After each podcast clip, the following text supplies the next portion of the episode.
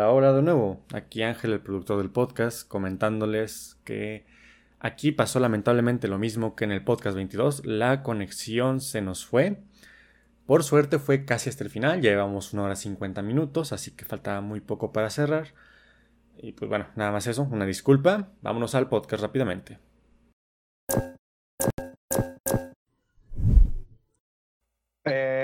¿Qué tal? Buenas noches. Ahora me tocó hacer el intro eh, improvisado de esta sesión, la prefiesta para la Mega XP, ¿no? Supongo que pocos han de conocer o reconocer mi voz. Eh, yo soy en el servidor conocido como el idiota del pueblo, ¿no? El trash trampolín, Diego de la Rosa, en fin, en fin. Eh, estamos acá todos ahora reunidos en esta fiesta donde pueden entrar eh, a, a, este servidor de, de, Discord de sistemas para venir a cotorrear, hacer preguntas, opinar y demás, ¿no? Acá estamos con Carlos, ¿verdad? Eh, de Weapon, Weapon War, ¿cierto? Hola. Escalante sí. también. Hola, hola. Eh, también andamos acá con Rafa Escalante, que sé que también desarrolla otros juegos. Eh, entonces, este, este es el fin del intro. Buenas noches. Vale. Qué buena intro. Hola, buenas a todos. Buenas, buenas. Pues, poderosas buenas noches. Poderosas buenas noches. Pues bien, como lo dijo el señor Diego de la Rosa, estamos en un episodio pre, pre, pre, pre, Mega XP. Y vamos a estar platicando con Carlitos, con Rafita. Los dos Rafas se encontraron y este universo va a explotar. y con Yuli. Entonces, ¿quién más falta? Ángel. Ángel también está aquí. Está no, aquí. yo no existo. Sí, sí. Ángel, el productor. Ese es el productor del podcast. Por favor, mándenle una rosa, mándenle un chocolate cuando lo vean. cuando lo saluden en la calle, díganle, hey, ¿tú eres Ángel? Sí, el productor de sistemas lúdicos, él es. Y cuando ven un Sebastián, cuando ven un monito plano con, con fondo azul, soy yo. con cabello. Y pues bueno, entonces esto es una especie de prefiesta y los estamos invitando al servidor donde realmente sucede todo lo de sistemas lúdicos y en Twitch realmente transmitimos todo, pero aquí es donde sucede un poco la magia en el servidor, entonces los invitamos a que se vayan uniendo, a que estén ahí como público y si de repente tienen una pregunta para alguna de las personas del panel, pues pueden alzar la manita y lo subimos al público, ¿no? Como en Chabelo, como en Chabelo. Como en Chabelo. Ándale, sí, como Chabel. Como ven. Entonces, este, pues vamos a estar platicando largo y tendido. La semana pasada platicamos ya de nuestros juegos, de qué es lo que vamos a presentar. Eh, el, y ahora vamos a platicar sobre los juegos de Grajo y sobre los juegos de Rafa Escalante. La primera hora nos vamos a enfocar con Carlos. Le vamos a hacer ahí este, bueno, le vamos a hacer un montoncito, ¿verdad? Para que no se escuchen. no, no, se no montón. Te vamos a hacer, bueno, lo voy a decir, te vamos a... bueno, ya, no, te vamos a hacer un montón. Y te vamos a platicar acerca de tu juego, qué es lo que te va. Tengo entendido que vas a, platicar, a participar con Puercomonte, ¿verdad? Sí, así es. Ok, entonces pues nos va a estar platicando sobre eso. Y más tarde también Rafa nos va a estar platicando acerca de su podcast. Y hartas preguntas tenemos, ¿no, Rafa? ¿No, Yuli? Queremos hacerles algunas preguntas. Como que, Ah, sí, sí. ¿cómo ven ustedes? Yo quiero Sí, sí. preguntar una Sí. cosa. Dale. ¿Rafa Escalante es la variante de Rafasaki? Es, Para los, ¿Por qué la para los que han visto Loki. es la versión a Lola. Creo que Eh. sí. Este es Shiny. Eh, Es la versión mexicana de, de Rafa. Sí. Probablemente. como que como no he visto Loki, estoy medio perdido. El Rafa Verso. Ah, ok. Yo sí vi lo que Solamente- yo sí te entiendo tu referencia, Carlos. Ah, bueno. Oye, luego nos sentamos y nos tomamos un café y hablamos de Loki, ¿no? A mí me gustó mucho, la verdad. A mí también me gustó. Bueno, Sí, a ver, ¿qué opinión te merece rápido? pues me, me gustó mucho el final. O sea, creo que... eh, No he visto el final, no he visto el final, no he visto el final, no he visto el final. O sea, solamente me gustó como que el personaje que aparece en el final. Y solamente me gustó mucho cómo abre el multiverso Marvel. Ok, Mm. pues sí, pues sí, para eso era la serie, ¿no? Para eso era la serie. Y pues ya, Exacto. bienvenido, ahora ya se viene Spider-Man y todo lo que se les pueda ocurrir, Esa es, esa es la película que yo más espero. O sea que... Es que Spider-Man me encanta. No sé, no sé qué tiene Spider-Man que me gusta muchísimo. Te atrapó con sus redes. Exacto. Me enamoró en esas redes. Pues está bien. Sí, pues crecimos, creo que con Spider-Man, precisamente en nuestra generación. Nos tocó las películas, nos tocó la serie de los noventas, los muñecos, y a lo mejor creo que por eso Spider-Man lo tenemos más ahí. Yo creo que la serie Bueno, sí. animada, que la serie animada era muy buena. Sí, la de los noventas. Si te pones a pensar, Ah, cada sí, sí, década- claro. Está Au- bueno, au- está aunque yo no crecí Eh, con esa, de hecho ni la he visto, yo con la que crecí fue con la de Spectacular. Sí, si se Que- ponen que a pensar, siempre ha, chulísimo. habido, siempre ha habido un Spider-Man para cada generación en realidad, ¿no? Sí. Siempre hay caricas, Pero ahorita, hay una, pero, ahorita- cómics, pero ahorita- esto. pero ahorita como que es la más de hueva, creo yo. Sí, cómo no, cómo no, cómo no. Sí, Spider-Man El de Tom no. Holland no está tan chido. Bueno, o sea, lo que no me gusta de- del nuevo Spider-Man es que es como. Es ¿Cómo que, así, decirlo? es que así es un niño. Es un niño, pero que. O sea, como que le quitan mucho del intelecto que tenía y como que esta creatividad. Y Sí, como así, que, como que es muy, como que tiene que ser muy quirky, muy. Ay, soy rarito, inadaptado, en lugar de como ser listo y por eso Ajá. medio y- y, como que es la. O sea, no quiero decir tantas groserías, pero es como la bitch de, de Iron Man. Pues que ya es está muerto, ¿verdad? Pero Ajá. Creo que justamente el personaje como núcleo de, de Peter Parker es que sea como que este niño que está como forzado a convertirse en un hombre, en parte porque perdió de tiene que convertir, tiene que ser el proveedor de, de esta familia, de su abuelita, ¿no? Y Ah. perdieron al, al tío Ben, ¿no? Y al mismo tiempo entra estos poderes y está en esta, o sea, está como, como, como ser humano y como, como ciudadano y como superhéroe, como que aprendiendo a cargar con todas estas responsabilidades y siento que eso es lo que le quitan en estas movies de que eh, no tiene como que esa carga de responsabilidad o tan tan como pesada. No, este es un niño siendo un niño y ya no. Pero más bien eh, sigo, sigo pensando que es como un niño muy popular. O sea, es un niño guapo, tiene a la morra más guapa de las de su clase, tiene superpoderes, pertenece a los Avengers. Entonces, pues yo creo que Peter Parker se tiene que cuestionar más su privilegio como Spider-Man. Y eso le, le está quitando. Checa tu, checa tu sabor, ¿no? privilegio arácnido. Sí, tiene muchos privilegios. Es demasiado perfecto ese Spider-Man, entonces. Pero como mal. Yo, yo no diría que es, yo no diría que es perfecto, ¿eh? porque por, por lo menos en la de en la Far From Home, si se llama así. Ahí particularmente sí me gustó, o sea, no, no me gustó en la primera, pero me gustó en la segunda, se me hizo más En la de los inter- o sea, drones, ¿no? Sí, se me hizo este interesante el concepto. O sea, hay, hay como que sí tratando como de tomar el concepto de esto de la responsabilidad, pero ahora en pues como en esta era moderna de, de, de- de tecnología y que ahora es el heredero de, de Stark básicamente. De redes Y que dijo, y que dijo, ah, pues estoy bien menso, no quiero tomar esta responsabilidad, se la voy a encargar al vato que acabo de conocer, que también es medio tonto eso, pues, pero creo que, creo que es algo que. Aprendió, creo que es algo que, ajá, creo que es algo que puedo tolerar bien, aparte de que siento que el mensaje quedó claro, o sea, sí siento que como que se redimió en el sentido de retomar su, de, de- de volver a retomar su gusto por Spider-Man, todo eso. Obviamente no llega a ser Spider-Man 2, porque Spider-Man 2 es pues una chulada, pero... O sea, se trata de lo mismo de que... Eh, Es, que- es- es- es algo como Spider-Man 2 de que aprende a querer ser Spider-Man, de que ahí al fin Pero, dices... eh, pero pues no, el- no se compara con la 2.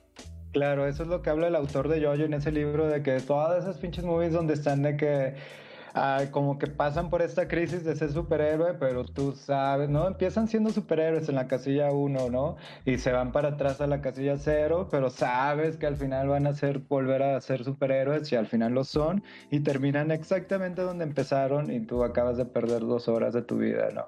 Sí, la- el, el bendito... Ay, no recuerdo. Deje Puro deje de Boros. Puro Boros. Mega, este... Estatus llama. Eh, pues sí.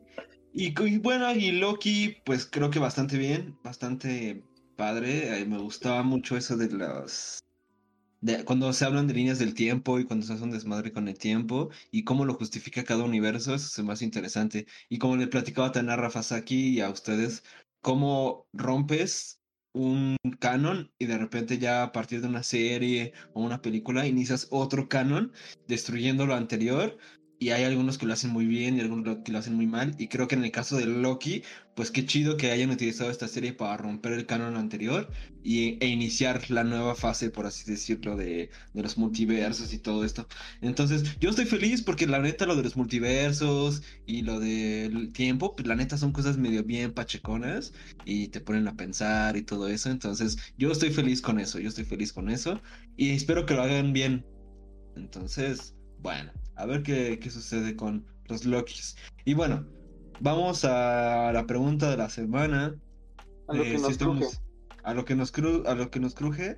Pero antes, eh, ¿qué jugamos? ¿Qué hay en la semana? Estoy casi seguro que todos los que estamos acá estamos trabajando full, full, full para presentar nuestros juegos este fin de semana y que ustedes los puedan Eh, sí. jugar. Entonces, pero a ver, pregunta, ¿quién jugó algo? Si alguien tuvo chance Yo, de jugar yo, algo. A Yo, ver, yo, yo. A ver. ¿alguien más? ¿Alguien más? Este, yo- Eh, yo- yo un poquito, poquito. Ah, no es no cierto, a mucho. ver, in- inicia Carlos, a ver, dale Carlos, dale Carlos. Yo jugué dos cosas. Este. Para empezar, pues jugué algo que realmente quería jugar desde hace muchísimo. Eh, es un juego de Java que se llama Valle de los Vikingos. Fue el ganador de. Bueno. ¿A qué te eh, refieres de Java? Spiel de Yares. Java de- es una editorial. Ok, es que Ajá. estaba pensando en el lenguaje de programación y yo, eh, ¿cómo que de Java? Eh, No, Ah, es Java, con llama H. Java con. H. Es una editorial alemana. Java con H. Ya, Ajá. ya, ya. Y Java con este. Oye, Es me parece juego- que es Java con H, ¿eh? Todos lo decían. Es una... Es un juego súper bobo para niños, pero que realmente es súper divertido. Y básicamente lo que tienes que hacer es tirar unos barriles este, con una pelotita y ya.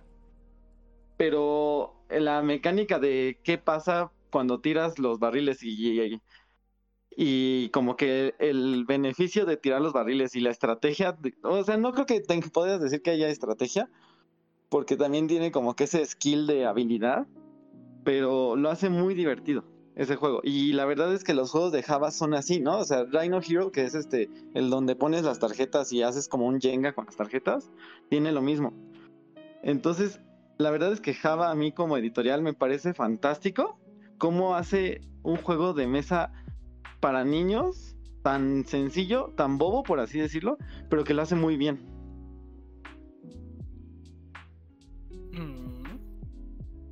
Sí, a mí me gusta mucho el Rhino Hero. El Rhino Hero también súper para niños, un juego para niños, pero ah, la mecánica la haces como divertida, como que son especialistas, ¿no? En hacer el típico juego divertido. No solo para niños, sino que es muy buen iniciador en general. Exacto, o sea, son muy buenos o sea, iniciadores en una mecánica tal vez un poco sencilla, pero que tiene un trasfondo más complejo para, o sea, para después adentrarte en el mundo de los juegos. O sea, yo creo que por eso tal vez los alemanes con sus hijos, o sea, pueden hacer que jueguen así a los 10 años un Wingsman. Porque empiezan jugando cosas así y ya después se pueden aventar un Wingsman a muy temprana edad. Puede ser, puede ser, tranquilamente. Y es que Bueno. no solo en los juegos de mesa, también en el fútbol y así también. ¿No? Los alemanes, Es que les ponen esteroides seguramente en su comida. seguramente. No. Bueno, ¿Y jugué eso y jugué otra cosa que la verdad estoy fascinado. Y fue el pre-release de Magic, de Dungeons and Dragons, Ah, la nueva Ah. expansión. la nueva Oh. expansión. Y la verdad es que, o sea, no sé por qué no, Magic no lo había hecho antes. Si tenía Eso esa mismo IP, me ¿no? pregunto. Eso sea, mismo me estoy preguntando. Sí. O sea, Wizards ha tenido esa IP de Dungeons and Dragons desde antes, desde hace mucho, y no lo había aprovechado hasta ahorita. Pero la verdad es que lo aprovechó de una manera en, mecánicamente en el juego bastante padre y divertida. Me gustó muchísimo. Me divertí muchísimo. A ver, pero explí- explícanos qué pasó para los que no somos amantes de Dungeons and Dragons ni de Magic. A ver, ¿qué es eso? ¿Qué Pues es eso de Ma Dungeons and Dragons Magic? es un. Ah, Dungeons sí. and Dragons es un juego de rol, ¿no? Eso es Ajá. este ya. Este lo creó Gary Gygax, es un señor súper famoso que escribió los libros, que invitaba a sus amigos ñoños a su casita a jugar y Pero así, eh, el chiste del juego es un, es un juego narrativo donde él era el Dungeon Master. Un Dungeon Master es el que narra justamente una historia y los jugadores toman el rol de un personaje que está en esta aventura, ¿no? Es este... No, eso sí, eso sí, eso sí medio lo sabemos. Lo que no es Ah, bueno. la colaboración, la colaboración. Sí, Ah, eso bueno, es- la eso es colaboración, de o sea, primaria. Ajá, ¿qué pedo? ¿Qué pasó? La colaboración es que en los personajes, o sea, las, las cartas están con personajes muy simbólicos de Dungeons and Dragons. O sea, están los enemigos, o sea, está Mimic, está Bolo, está como muchos personajes muy icónicos. O sea, está el, la- el ojito con. Ay, ¿Cómo se llama? El ojito con más ojitos. El Beowulf, ¿no? El Beo... El Beholder, el Beholder. Beholder. Beholder, ándale. Este. Ese mero. Están los dragones, o sea, como que cada color tiene dos dragones este, muy simbólicos. Ok. Este, tienen incluso el cubo de gelatina. El Slime. Ajá, el slime. Y tienen al Mimic. El Mimic es el tesoro que tiene dientes que te come. Ajá. O sea, ellos inventaron eso, a ver, todos los demás. Ey, Dungeons and Dragons inventó el mímico, el slime. Sí. Sí. Mmm. Órale. Los dragones, obvio, no, pero aprovecharon Ajá. mucho de los dragones. Ah, bueno, o sea, el dragón que sí inventaron fue a Tiamat, que es un dragón de cinco cabezas, con, pues así, que es como el jefe final, final, final de, de, de todo Dungeons and Dragons, por así decirlo. Ok, ok. Tiamat no es el nombre de una entidad. Este. Sí, es un- griega. Eh, sí, de un, no sé si un dios de. No griego. No es que griego. no es griego, sino No. el de Medio Oriente. De Mesopotamia me parece que es. Sí, de por ahí. Bueno, Mm. pues hicieron esta colaboración y que en el juego ya este también mecánicamente tomaron este los dungeons como algo importante, los calabozos como algo importante, porque te la mecánica hay hay tres mecánicas este creo que en el juego de Dungeons and Dragons. Este que una es tirar un dado de 20, ¿no? Y dependiendo de lo que salga, te da diferentes cosas. Eso está súper padre. Porque tirar dado es, está súper chido. Sí, en Magic es raro que tires un dado, ¿no?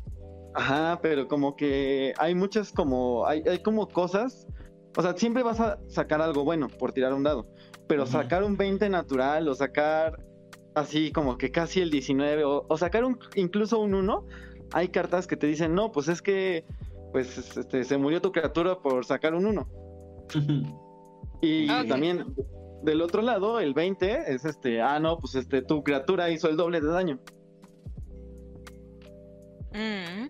O sea, Este. las cosas de Dungeon las juntaron y generaron todo ese Sí, nuevo sí, sí, set de interacciones. exacto. Y lo, lo hicieron muy bien. Porque también la parte de los dungeons está divertida. O sea, eh, básicamente es una carta donde está como los cuartos y nada más vas avanzando. O sea, la mecánica es nada más avanzar, pero las cartas dicen adéntrate de- al dungeon y solo avanzas un nivel que te da un beneficio. Y ese beneficio, o sea, tal vez no es lo suficientemente bueno, pero como que temáticamente está muy divertido. ok. Y, Mm. pero Eso esos que son eh, encantamientos. eh, Es una carta aparte, o sea, ni siquiera está como que en el juego, por así decirlo. Ah, bien. O sea, es como cuando crearon las sagas, que era también una carta nueva. Esto es un poco lo mismo. Ajá, ajá, es, es- justamente es como una saga, pero que no está en el juego, está exiliada, digamos, y que nada más este tienes tu contador que va avanzando en el dungeon. O sea, no te pueden destruir el dungeon, por así decirlo. Bien, bien. Cada uno puede tener su propio dungeon.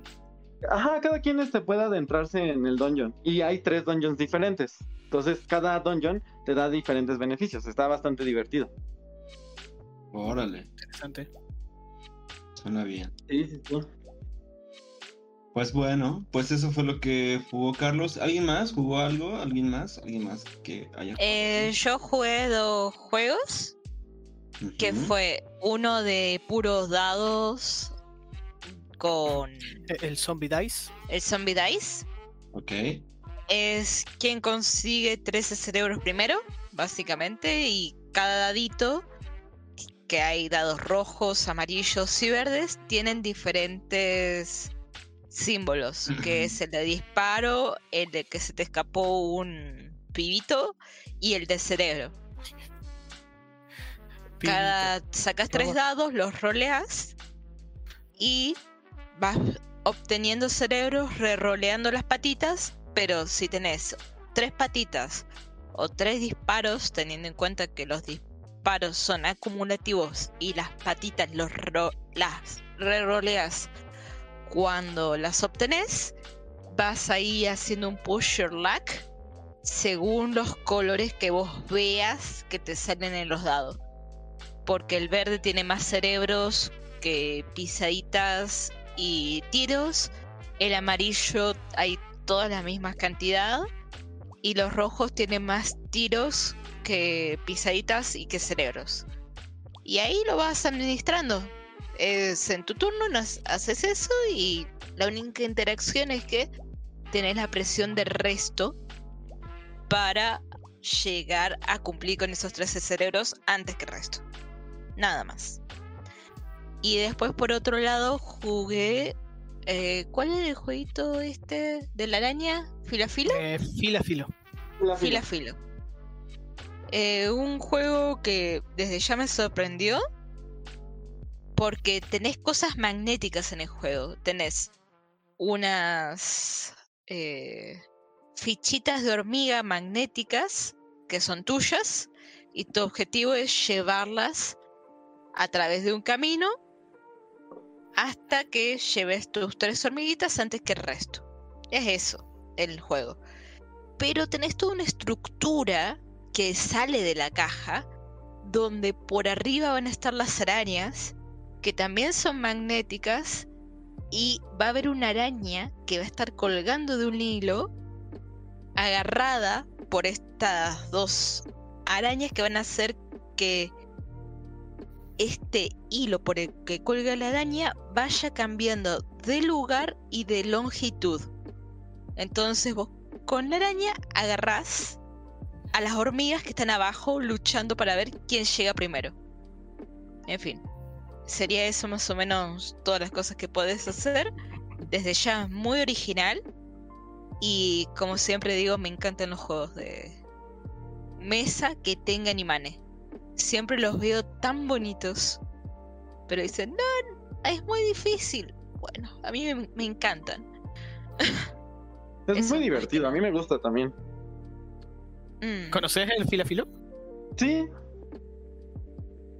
está, eh, bueno. Es más que nada eso. Esos son mis dos juegos. Esos fueron los dos juegos de la semana de Judy. Em, bueno, yo estoy jugando. Yo jugué lo mismo que, que Julie y le agrego unas partidas en Shadowverse porque eh, hay otro Gran Prix. Esas no cuentan. Esas ya no cuentan, lo pasa aquí. Eh, eso es todo.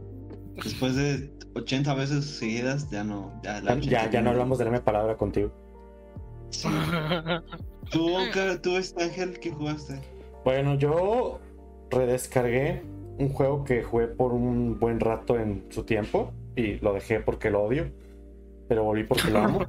Este... ¿Por qué lo volviste a jugar y a descargar entonces? Porque también lo amo. Este que. eh, ah, dos, sí es el LOL, pero, pero el LOL ahorita todo nomás porque hacer un nuevo modo de juego y dije, ay, quiero probarlo. Ya, no, ya vi que no es nada muy interesante, lo voy a instalar mañana, yo creo. Pero el que estoy hablando es de Clash Royale.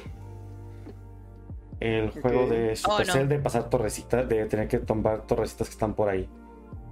Me gusta muchísimo porque siento que siento que el game design está como muy bueno, pero odio todo lo que tiene que ver con su sistema de progresión.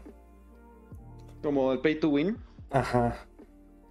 Eh, es, algo, es algo así como lo que me pasa con Genshin, que Genshin tiene una historia que me llama la atención, tiene un ambiente, tiene maneras de contar la historia que son interesantes, pero que al final todo eso padece de que ya, ni siquiera te interesa eso por estar preocupado por el grindeo. Aquí tiene tantas buenas decisiones de diseño, tiene tantos pequeños detallitos en cómo se juega y en cómo está todo pues equilibrado, controlado, cómo está el sistema. Muy padre. Pero todo eso padece cuando te toca estar con tus cartitas, en mi caso nivel 11, y te toca contra un vato que las tiene a nivel 13. Ahí, pues ya muy bueno tu diseño, lo que quieras, pero ya no importa absolutamente nada. ¿Es muy mucha la diferencia? ¿El escalado? Eh, cada nivel es 10% más, entonces dos niveles es un 20% acumulativo más de estadísticas para ti en, todo, en ah, Más que, o sea, es un 10%. Dos veces acumulativo. O sea que sería un 10% del 10%, termina siendo como un 22%. 22%. Y por ejemplo, ahí, por ejemplo, aquí, aquí una cosa se maneja el elixir, ¿no? El elixir es tu maná, por así decirlo, que te cuesta invocar las cartas. Pues, por ejemplo, hay cartas que si. Hay, por ejemplo, una carta que se llama Zap, que es un hechizo de 2 de maná. Si está dos niveles más arriba, puede matar una cosa que se llama, que son esbirros, que son unos monitos flotantes. Bueno, pues hay una carta que se llama Horda de Esbirros que cuesta 5. Lo normal es que esa lo mates con una bola de fuego con flechas. Cuesta 4 y 3 respectivamente. El detalle es que si el zap lo tienes a dos niveles más altos que, que los esbirros de ese tipo, puedes matarlos con el zap. Entonces puedes matar una carta de 5 de elixir con 2 de elixir. Y así, y así con esos pequeños cambios se te, se te puede desborcar muy feo el juego. Con unas, con, son los típicos cosas hechas para el pay to win, para que sí, y pagues. sí, y la progresión es, claro, claro. Y la progresión es horrible de larga, o sea, yo sin, yo, yo sin problemas he, he, jugado acumulativamente como año y medio, dos años ya, o sea, como decir, juego diario y consigo mis cofres y los abro a tiempo y lo que sea como año y medio. Y todavía estoy en nivel 11. Y de nivel 11 a nivel 12 es muy tardado. Y de nivel 12 a nivel 13 es todavía más tardado. Eh, ¿Cuál es el máximo? 13. Ah, bien. Y hay ciento, como hay, hay como ciento, hay 103 cartas en el juego ahorita mismo. Entonces está potente. O sea, yo te estoy tratando de subir un mazo barato. Que tiene casi puras cartas comunes y una rara. Bueno, y una épica y una legendaria, ¿no? Pero eh, las, la, mayoría, son cartas comunes. Y pues estoy luchándole por tratar de subir un par de cartas al 13. Porque está, potente, pues está potente el asunto. Y así. Va. Pues muy bien, muy bien Ángel, muy bien con el LOL. Eh, hablando de LOL, ¿vieron el nuevo Pokémon? Es como un tipo LOL, ¿no Ángel? No tengo idea de qué Ah, sí, lo vimos. no me acuerdo cómo se llama, pero sí, y además es gratis también, entonces... Yo no tengo mucha idea. Yo solo estaba viendo un video en YouTube, terminó y, me, mandó a otro donde estaba jugando en vivo una VTuber. justamente eso, digo, ¿qué, ¿qué, es esto? Es una especie de MOBA, pero de Pokémon. Pues, sí, me pareció ya lo habían anunciado. Ya lo habían anunciado. No tenía mucha idea. Ah, entonces ya sé cuál es. Si es el que anunciaron hace, hace tiempo, sí sé cuál es entonces. Sí, lo anunciaron hace tiempo y ahorita ya, ya pues es una realidad. Ya está saliendo, todavía ¿no? está, ajá, todavía no está al 100% fuera en los teléfonos así, pero para Twitch y así. Entonces, se ve como Pero es para Switch, ¿no? Es para Switch. No sé si es para el teléfono. Bueno, lo que yo vi es que era para Switch. Creo que sí, sí es para teléfono. Me había parecido raro que, que no existiera y bueno, llegó. Ahí está, ahí está. Entonces, este, pues también para ver qué tal, luego lo podemos probar y hacer un equipo de Pokémon. Eh, si es para Switch, no lo puedo probar. No, pero es, multiplataforma. Ah, bien, eh, sería, un desperdicio muy enorme que no lo sacaran para PC de menos. Pero tengo entendido, y tengo entendido que tiene la intención de sacarlo también para, para celular, así que pues no sé. Sí, ahorita está en Switch, en unas en septiembre me parece sale en, en celular. Bueno, ahí, pues, ahí, ahí lo podré probar. Va. Pues eh, yo jugué. ¿Qué más falta? Ya todos, ¿verdad? ¿Todos estamos listos? Sí. ¿Tú qué jugaste, Diego? Eh, yo por el bien de tu juego este de deck building he estado jugando el, el Kingdom Hearts, el Kingdom Hearts pero para Game Boy Advance. El Chain of Memories. Sí, sí, sí, sí, sí, sí, sí, de, de tarjetas. Sí. ¿El Chain of eh, Memory? No, Chain of Memories. Sí, se llama Chain of Memories. Sí, sí, sí, sí, sí. Para sí, estaba padre y la verdad me costó un buen de trabajo este, acabarlo, pero estaba padre. Ni me sí, acordaba. de hecho, ajá, de hecho, justamente le estaba platicando al buen Sebas de que yo no me lo he pasado porque no tenía... Con... hace muchos años que lo jugué lo jugaba como con el teclado y no tenía control para jugarlo y ahora que regresa él espero podérmelo acabar, ¿no? Me había quedado como en una de las últimas batallas y de ahí ya no pude y no pude, ¿no? Pero sí, es interesante. Eh, es como, es un RPG de tarjetas, ¿no? Está medio locochón. Y, y aparte tengo medio interrumpido aún el Final Fantasy 9 es. Eh, también lo juego a ratos ese. Muy bueno también, muy padre, muy padre. Bendito Square. Squaresoft. Bueno, por algún motivo Square extraño, por algún motivo extraño, solo he jugado un único Final Fantasy. Que es el Tactics. Ah, es el que no he, es el que no he jugado tampoco. ¿Ese es como de Play 1 o jugaste el Advance? El Advance jugué. Sí, ese nu- nunca he jugado la- el primer nivel un montón de veces y jamás como que me late tanto para seguirle. Pero eh, yo hasta, hasta recientemente me abrí a las, a las, al- a los Final Fantasy post, post 7, ¿no? Y me están latiendo un buen. Pero mm, así es. Así es, así es. Sí. Sí, sí, Diego, muy bien. ¿Tú qué jugaste, mi Sebas? Andamos jugué- jugando algo colaborativamente. Andamos jugando en, en equipo. El, ahora sí, ya con una segunda semana ya tengo más perspectiva del juego. El Children of Funes Mori. Es un. Bueno, lo pueden encontrar ustedes como Children of Morta. Este, un pixel art ahí, este, roguelike, dungeon crawler que lo pueden encontrar de forma multijugador local. Y eso está padre, creo que tiene una... agarra ritmo, después de un rato agarra ritmo y normalmente te vas a encontrar jugando rodeado de enemigos y rodeado de bolitas y te vas a encontrar en la zona, en el flow, porque eso es lo que busca el juego, que llegues a un momento en que estés en el flow, rodeado de un montón de enemigos y con todos los poderes que tienes, en algún momento ya fluye todo, fluye todo y tu barra de, de vida está en 4 y se mantiene en 4 durante una hora mientras no te dan ese último golpe para que te maten. Entonces eso es un poco de la experiencia de- del juego.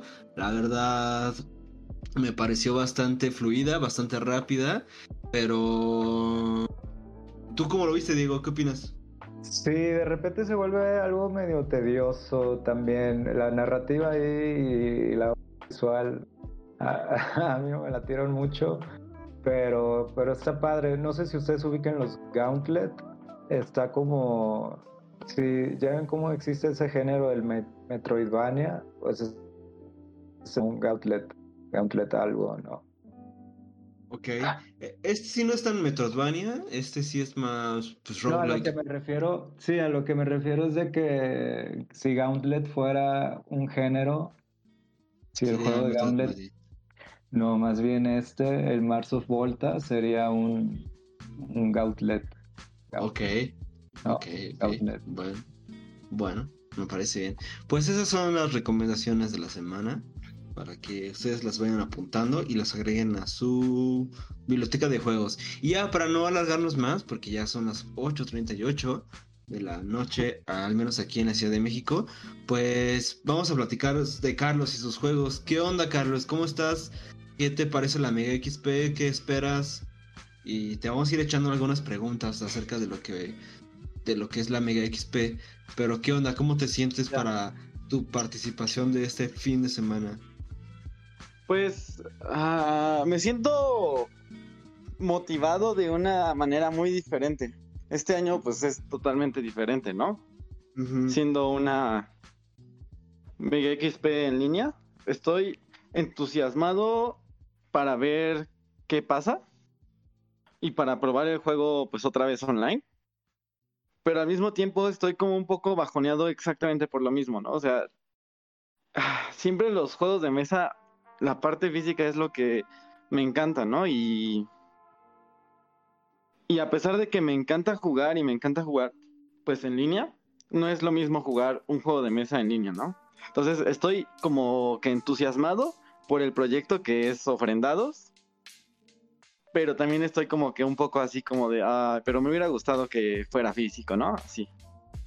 ¿Ya se, Mm. ya se llama Ofrendados el juego? ¿Ese es el nombre Sí, oficial? cambió, cambiamos el nombre por cuestiones a- de varias cosillas, pero este se llama Ofrendados, el camino al Mictlán.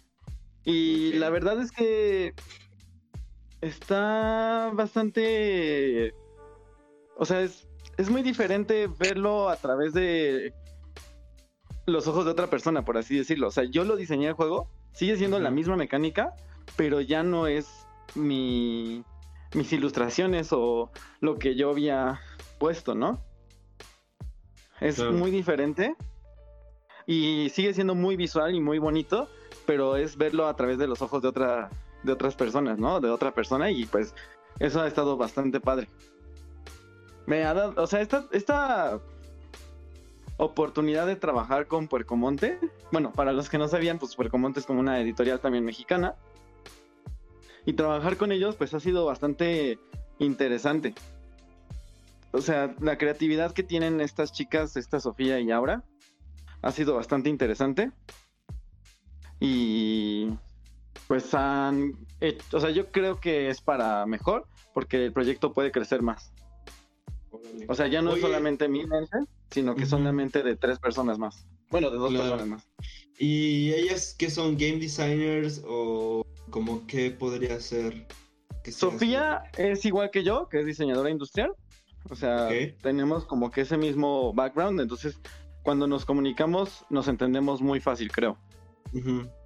Y esta Aura es diseñadora gráfica, entonces también, o sea, como que to- todos tenemos una sintonía muy similar. Ok. Y digamos, en este caso yo sería como el game designer y ellas serían como la casa editorial.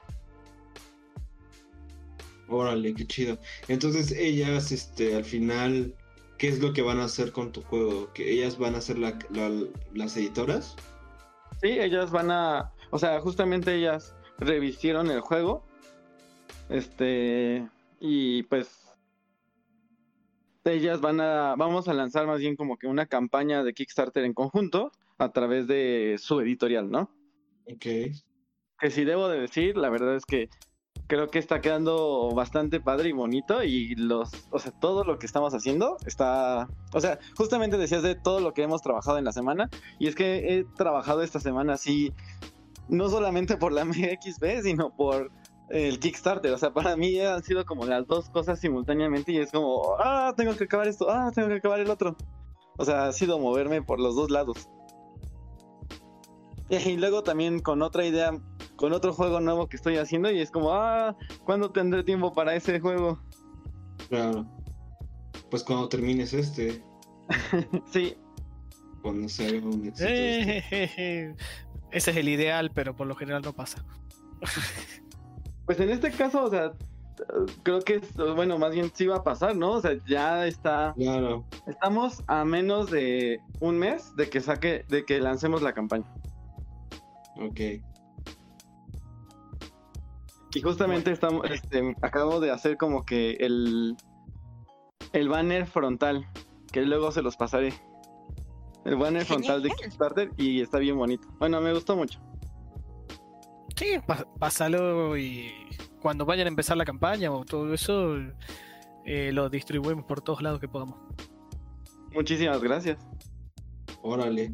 Pues qué chido, qué chido, mi Carlos. Este. Y ya entonces. Ajá. Yo tengo, yo tengo una pregunta, que es un Va. poco lo mismo que, que fue eh, de la semana pasada. Eh, ¿Cómo se te ocurrió la idea y cómo surgió, digamos, el juego?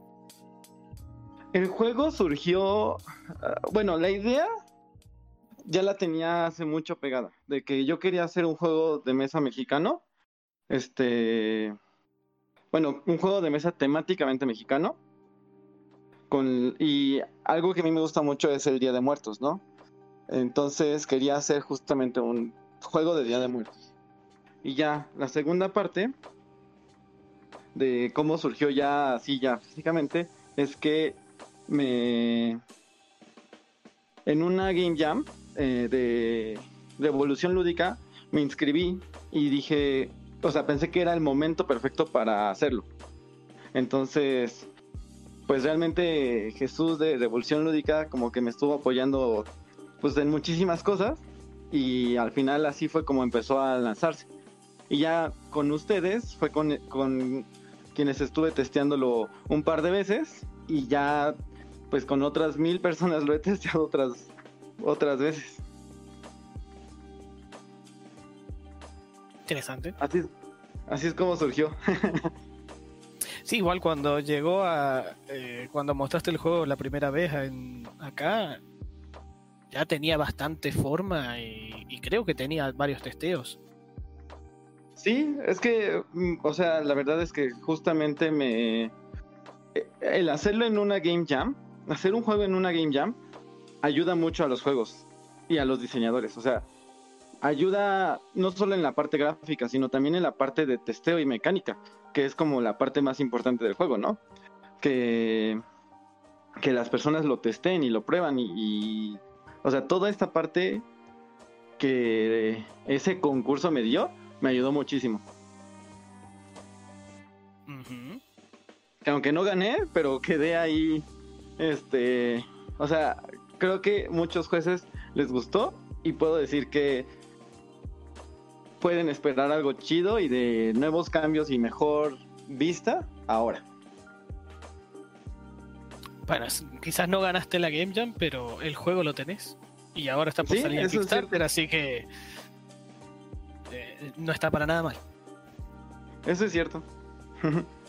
Qué bueno, Carlos, qué chido. Eh, Pues, ¿y y- que ¿Alguna dificultad que hayas tenido? Que puedas decir. ¿Algún momento? Dificultad. Ay, no sé, yo creo que hubo una dificultad en el decir si yo lo diseñaba, o sea, si yo lo editaba o si yo lo vendía, por así decirlo. O sea, mm, creo que es un poco como que el giro de lo que quiero hacer y de lo que me gustaría hacer. Que no es solamente, más bien, que me gustaría ser más diseñador que editorial, por así decirlo.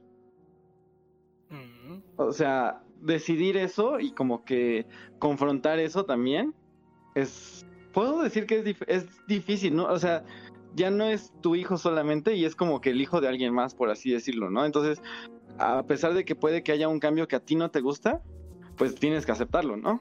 O sea, por suerte no ha habido cambios así que digas, ah, no, este odio mi juego ahora. O sea, por suerte no ha pasado eso, ¿no? Pero pero realmente sí ha sido como de, ay, yo hubiera hecho una cosa diferente. Y pues como no es mi hijo y como ya no soy yo su padre, pues este ya no tengo esa decisión, ¿no? Pero también de cierta manera, también esto está interesante porque se ha cultivado más por otras dos cabezas más, ¿no? No solamente soy yo, sino que ha sido este más pensamiento de colaborativo. Bien. ¿Y, cómo surgió eso de. Bueno, de contactarte con, con esas dos. No sé, chicas, personas. Sofía y con bueno con Puercomonte pues este fue es una es algo extraño. Yo a Sofía ya la conocía de hace tiempo. Este ella estaba presentando o sea por primera vez uno de sus jueguitos más nuevos que es este México en mil adivinanzas. También este pues un juego bastante chistoso y pues muy cultural en cuanto a que vas aprendiendo muchas cosas de México. Y pues Bien. como que de cierta manera veía que Camino a mi clan, bueno, en su momento Camino a mi clan encajaba mucho en la línea de diseño de ellas, ¿no? Entonces como que entre broma y broma le dije, ah, pues este estaría padre que tú le editaras. Y ella fue como de, ah, pues, pues puede ser que sí. Y entonces dentro de esa, así como de, como, como que ese, ¿cómo decirlo? Como coqueteo entre vender el juego, por así decirlo. Este, pues resultó y, y pues así es como ah, lo, lo, va, lo va a publicar ellas. ¿Esas chicas no, no, no estuvieron en, no estuvieron en Shark Tank? ¿De casualidad? Y estuvieron en Shark Tank. Sí, sí, me, me, me sonaban por ese por el juego de las mil preguntas de México. Sí, sí, estuvieron en Shark Tank. Ah, mira. Qué Y padre. pues, o sea, realmente como que este puedo decir que su su fuerza, su creatividad, su ánima divertida quería algo así en el juego. Entonces, como que pensaba, si alguien tenía que editar el juego, tienen que ser ellas. Mm. Interesante. Ujú. Seba, ¿vos querías preguntar algo? Pues alguna, ustedes tú, Yuli, ¿tú tenías alguna duda, Yuli? ¿Alguna, alguna cosa que quieras preguntarle a buen Carlos? Sí, sí. A ver, dale, dale. Em, ¿Qué es lo que más vas a extrañar? Ya que dice, ay, pero qué lindo que estaría hacerlo así en vivo. ¿Qué es lo que más extrañaría de una experiencia en vivo a una experiencia online? ¿Qué ve que se pierda en el Yo camino? creo que muy, muy específico en mi juego es la parte del dibujo, ¿no? O sea, esa parte creativa y que pues también no todos tienen esa parte y habilidad de dibujar. Pero esa parte creo que estaba muy padre, en el- está muy padre en el juego y que pues sí, en línea no se puede tener esa parte. Esa parte de el dibujar y el final tener tu ofrenda dibujada, pues este año no lo vamos a tener, ¿no? O sea, tendrá que ser hasta que ya salga el juego y que ya todos tengan su copia física para que puedan realmente decir, ah, no manches, es que no solamente está bien padre el juego, sino que al final terminé yo con mi propia ofrenda. Mm, o sea, esa parte visual bonita que interactúa Ajá. se pierde. Exacto. O sea, creo que al final algo padre es que te puedes tardar tanto tiempo como quieras en tu propia ofrenda, haciéndola muy bonita, que también de cierta manera tenemos este unos unas cosas especiales planeadas para el Kickstarter, que yo creo que van a ser más bonitas todavía esta experiencia. Pero la parte física de esto, pues sí se va a perder este año. Bueno, o sea, por lo menos este, esta Mega XP. Ok. Bueno, era Pero- esa Además, una ya, de mis anun- dudas. ya anunciaron que el próximo año van a estar, ¿no? Ya dieron hasta fecha. No que el sé, próximo pero- es presencial. Sí, para el próximo año. Pues eso sí no sé, pero realmente, o sea, sí, creo que todos anhelamos ya interactuar físicamente con todos, ¿no? O sea, No, O sea, no, no, no, no. ¿No? tanto, ¿No? No, no, no, No, no. Así Un que beso digas, de tres, ¿no? Pues Un beso de tres, ¿no? soy Anhelo, así que digas, no, no. No, no tanto. A, a mí me gusta, a mí me gusta en los juegos, jugar los juegos de mesa en físico y poder jugar una carta mientras lo miras a los ojos al otro. sí, Y, sí. y- y ver cómo le destruís todas las estrategias con esa carta. Ajá, sus sueños y esperanzas. El otro día, bueno, ahí jugando Magic, o sea, no, no es por ser mala onda, pero este vi a una niña llorar y luego dije, no, pues es que ese sentimiento de ver a alguien llorar estaba chido antes, así bien malévolo yo. no, es broma, es broma. Pero, o sea, estaba muy chistoso, o sea, como que esa situación física, ¿no? Mm, Que pues se pierde online. Pues sí. Todo se pierde, ¿no? Al final. Bueno, hola a todos chicos, ya estoy por aquí. Ay, ¿quién es? Quién Realmente yo, yo- yo sí creo que, que se extraña todo el rollo presencial porque al final de cuentas el juego de mesa es eso, interactuar con los amigos, no solo virtualmente, ¿no? Es, es lo que nos despega del Sí. videojuego, creo yo. Sí, exacto. Entonces, justamente esa parte que se, este de lo físico sí se va a perder este año y pues hasta el siguiente. Lástima. Hasta el siguiente y para el siguiente los besos de tres. Por, lo que es- escuché, estaban hablando de, de- les comentaste ya del lanzamiento de tu juego, ¿verdad, Carlos? Sí, de Yo, yo tengo, tengo una duda, digo, igual llegué tarde, igual ya lo respondiste, pero veo que el tablerito, como que hay un tablero al centro que cambió o algo así, ¿verdad? Tiene nuevas eh, modificaciones. Sí, sí, sí. Como que se decidió. Este, no sé qué tanto lo jugaron, pero ¿se acuerdan que todos tenían un tablero de flores? Ajá, Sí. ajá. Pues en este caso se decidió por eso pasarlo al centro como un tablero individual. Bueno, no un tablero individual, más bien un tablero general para todos. Ya. Ajá. Y la verdad es que creo que fue una decisión bastante acertada porque agrega esta interacción entre todos. O sea, todos estamos en el tablero y todos pueden ver más esa parte. O sea, no Ya. solamente es tu hojita, sino que todos pueden, todos van colaborando también en el tablero y de cierta manera también lo van haciendo más bonito porque cada quien va colocando una flor de diferente color en el tablero. Entonces también como que le van dando más vida a esta parte del Mictlán y del camino de flores. O sea, Ah, ya haciéndonos muy abstractos, ¿no? Bueno, muy, ¿cómo decirlo? Poéticos. Mm. Como que bien. hacerlo más, embellecer el tablero. Intervenir el tablero, por así decirlo. ¿Y va a ser a ya. mano?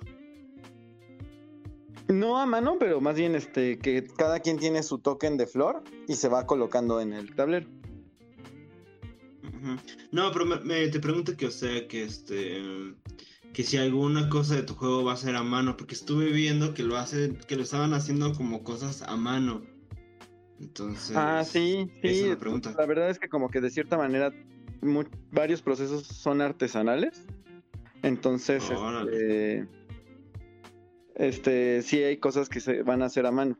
Incluso, no sé si decirlo ahorita. Bueno, sí, Sí, dígalo, dígalo, dígalo.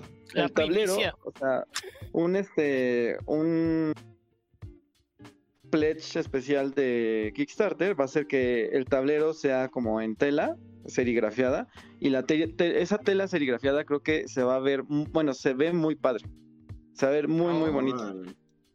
y esa parte pues sí tiene que ser artesanal, ¿no? O sea, no es no es que tengas no, no tenemos este, también la capacidad de máquinas así, así de grandes. ¿Y ellas hacen serigrafía también? Pues no ellas, pero ahí tenemos al contacto. Órale, qué chido, güey. Pues suena bastante bien. Sí, Me late esa onda como más este artesanal de hacer un juego. sí, sí, sí. Suena bastante bien. Yo hago serigrafía por si te interesa, ¿eh? Pues, pues ahí nos ponemos en contacto al rato. Ay, qué emoción. Va. Wow. Bueno, Bueno. siento que ahora ¿tiene llegó Rafa. Ajá. No sé si alguien tiene alguna otra pregunta para Grajo, si no, le voy a repetir las mismas preguntas a Rafa. No, yo tengo una que está bien, es para los dos también, pero ya que estamos con Grajo, empecemos con Grajo. ok. ¿Qué es lo que Bueno, buscas cuando asistís a un evento? O sea, ¿buscas aprender? ¿Buscas Cuando yo asisto, mostrar tu juego? estás- es que yo creo que hay dos respuestas, porque la respuesta de ir a ir como presentador o ir como como el comprador, ¿no? Por así decirlo. Que la verdad, desde hace tres años que no voy como comprador, que he querido ir, pero pues como voy a presentar mis juegos. Mm, como presentador, yo creo que lo que más busco es difusión al juego. O sea, difusión. O sea, ni siquiera es como que espere ventas realmente. O sea, lo que espero es que las personas vayan, se sienten un rato a jugar y se diviertan conmigo. O sea, creo que eso es algo que sí siento muy característico de lo que yo hago. Y es que quiero que cuando estés jugando conmigo, te diviertas y te la pases bien. Y ya de segunda mano es este conseguir una, una venta. Y ya como, como comprador, podría decir que buscar las cosas más innovadoras, por así decirlo, en los juegos de mesa. La- las cosas que rompan el cómo se ve y cómo se siente un juego de mesa. Eso es lo que yo creo que busco más. Bien. Y ahora A vamos a la misma pregunta a Rafa. A ¿Qué ver, es lo que com- busca? ¿qué es lo que busco en las expos, no? Básicamente. Sí. Yo lo que busco, bueno, es que también estaba analizando la pregunta ahorita que contestaba Carlos. Eh, por ejemplo, en el caso de esta expo que es en México de la Mega XP, lo que busco es igual que la gente, generar más ruido alrededor del juego de mesa, ¿no? El año pasado ya habíamos visto una cantidad jamás vista en las expos, ¿no? Eran como, no sé, 20 mil personas en un día. Antes éramos 3 mil o 4 mil en el fin de semana entero, ¿no? Entonces se hizo una campaña de publicidad muy grande por parte de Mega XP en periódicos, revistas y demás, y creo que eso favoreció mucho. Entonces yo lo que busco es eso, generar difusión de los juegos igual, que la gente conozca que tenemos eh, diseños locales y demás. Y algo a lo que ya me acostumbré, no solo por la Expo Nacional, sino las internacionales, es que eh, yo sí voy como asistente y como expositor, ¿no? Pero siempre relaciones públicas, ver que con quién, a quién conozco, qué se puede hacer en conjunto, en algo que podamos colaborar o en algo que alguien que le pueda presentar un juego.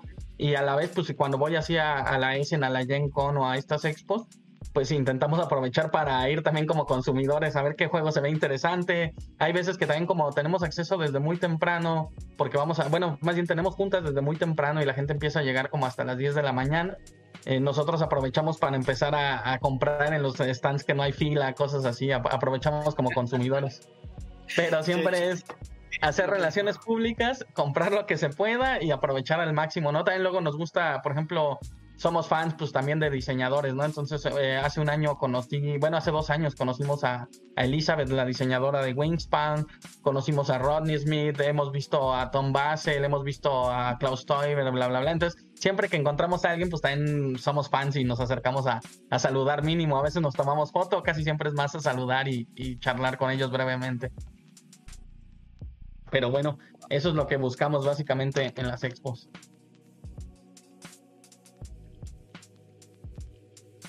Ok.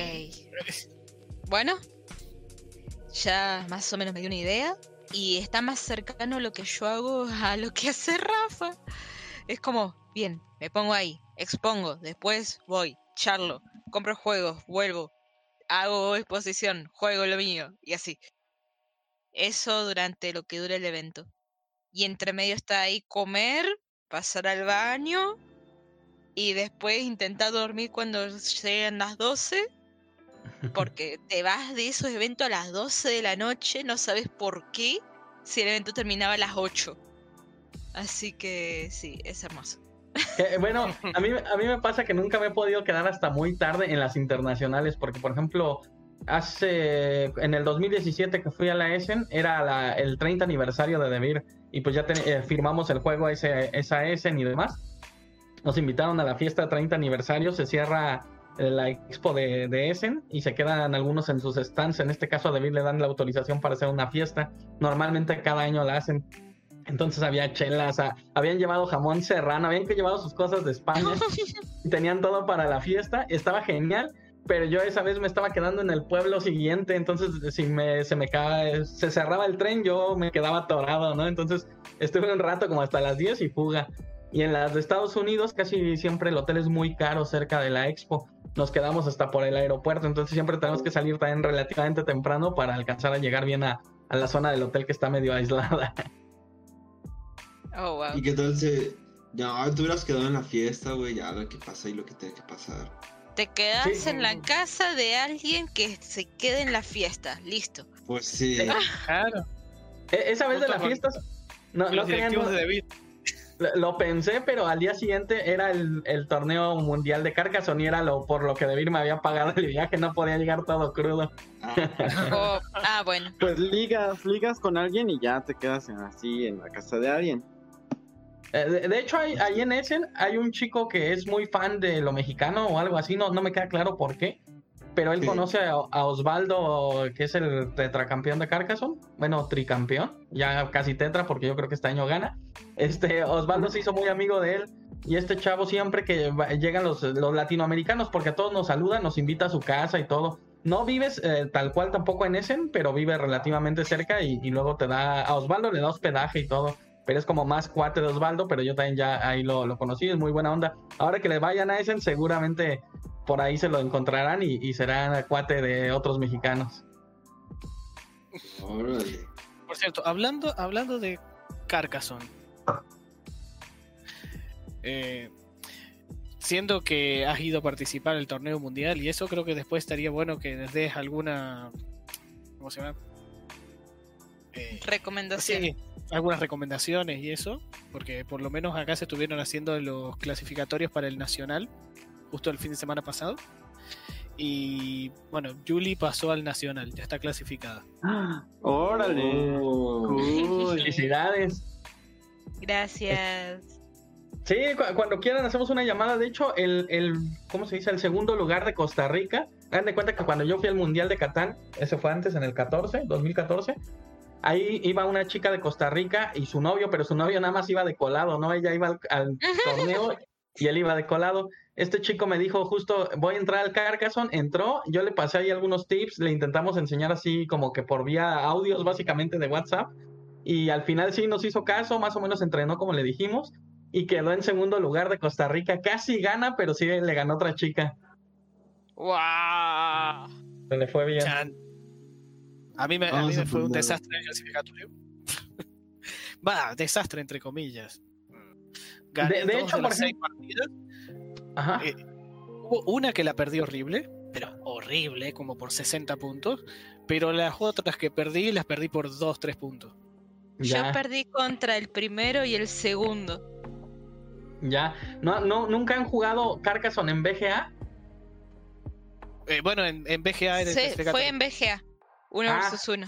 E- Es que en BGA hay muchos torneitos que se hacen y si entran ahí, ahí está. En primera están todos los fuertes de México, Manaor, Manaorori, algo así se hace llamar, que es amigo de Osvaldo, Osvaldo, Manuel, este, me acuerdo ahí Daniel, hay un buen que son como los buenos de México. Pero originalmente empezamos a entrar a BGA porque nos invitaron los extranjeros, ahí juegan los rusos, los italianos, los griegos, entonces todo lo top en los torneos que son de peso, estás jugando como si fuera el campeonato mundial. Eh, Ahí les puede servir mucho para practicar y casi siempre hay, eh, si preguntan tips en el chat, les van contando también tips. Osvaldo aquí en México es como que el, el más bueno, él fue mi maestro. Él- yo le enseñé a jugar Catán, él me enseñó a jugar Carcassonne. Y eh, digo, al mundial que yo fui, afortunadamente le gané en esa ocasión porque le gano muy poco, realmente es, más bueno. Pero lo que dice es que yo siempre tengo mil cosas en la cabeza, tengo muchas cosas que hacer, ¿no? Pero dice, es que cuando ya te concentras, eres una máquina, güey, no te frenan, porque ese, esa nacional me perdí la primera. Y me agüité, ya ya, ya, ya valió, ¿no? Y ya de ahí como que calenté y ya no, ya frené, ya no perdí ninguna, todas de corrido. Y cuando me tocó contra él, igual, eh, afortunadamente, pues me salieron las jugadas y, y me lo llevé. Y ya la final se repetía que era nuestra final de, de regional, que era con otro amigo que también lo entrenó Osvaldo. Y de puro churro gané como por cuatro puntos. O sea, la Wow. final fue de mexicanos. No, no, la final de aquí del Nacional. No, no. Ok. La, la final, lo máximo que se ha llegado en el Mundial de México es Osvaldo, es el top 10, eh, fue el décimo lugar. Y luego también ahí varía mucho en el Mundial porque pues luego también eh, en primera se juega con tiempo. Eso no lo hacen en los nacionales acá en Latinoamérica. Y allá tenemos tiempo. Entonces también tienes que saber manejar muy bien el tiempo. Hay dos, tres cositas que, que es práctica. Y por Es que ejemplo, Osvaldo. acá clasificatorio eh, te daban 15 minutos para cada jugador. Ah, bueno, pero ¿te dan reloj de timer o nada más es así media hora? Timer. Eh, eh, no, eh, eh, tenía el timer porque como es en BGA, Ah, ya. Lo que pasa es que, bueno, en los físicos aquí en México no te daban el reloj. Y en el mundial llegas. Osvaldo, cuando a mí me tocó ir, Osvaldo ya había ido una o dos veces. Y él me entrenó reloj con, con reloj. Eh, un reloj estilo ajedrez. Ajedrez. Ese- ese Ajá. Uy. Cuando jugué un torneo de ajedrez y estaba con reloj, me olvidaba siempre de tocarlo. Sí, hay, hay detallitos así que pues tienes que practicar porque en el mundial, pues aquí de- al menos del mexicano es, es diferente. Pero está interesante. Luego, luego, si quieren, me dicen y echamos una platicada de Carcassonne hasta unas partidas en BGA. Ok. Dale, a, ver si, bien. si no apestamos mucho. Mm, Ponemos a entrenar a Yuli para que sea la campeona de aquí. Y- Sí, eh, es como en el diseño y como en cualquier eh, competencia, ¿no? Es mucha práctica. Por ejemplo, ahorita Ellos llevan desde que empezó la pandemia, abrieron un grupo de México donde entrenan todas las semanas, hay un torneo, todo el tiempo me invitan, pero ya tiene como un año que no me conecto. Y la verdad, sí, entre más practicas, o sea, había unos chicos que eran medio buenos y ya ahorita también son buenos. Entonces ya también es más difícil, pero aún así Osvaldo como que le agarra muy bien. También si dominas bien pues la, la, la técnica, sí llevas las de ganar. Ya hay quien le da batalla, pero yo creo que Osvaldo aún tiene gran posibilidades de, de llevárselos a todos y ganar pues el nacional. Órale. Wow. Pues ojalá que le vaya bastante chido. Pues Sí, bueno. que gane. Bien, bueno, y, y con- volviendo al tema de los juegos para la Mega. Eh, las preguntas entonces para, para Rafa. Eh,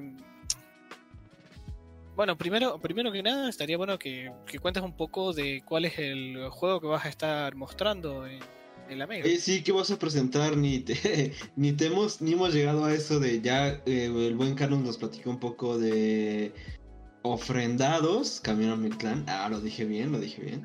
Sí. Pero, este, y ahorita vamos a seguir platicando, ¿eh? tengo yo también algunas dudas sobre ese juego.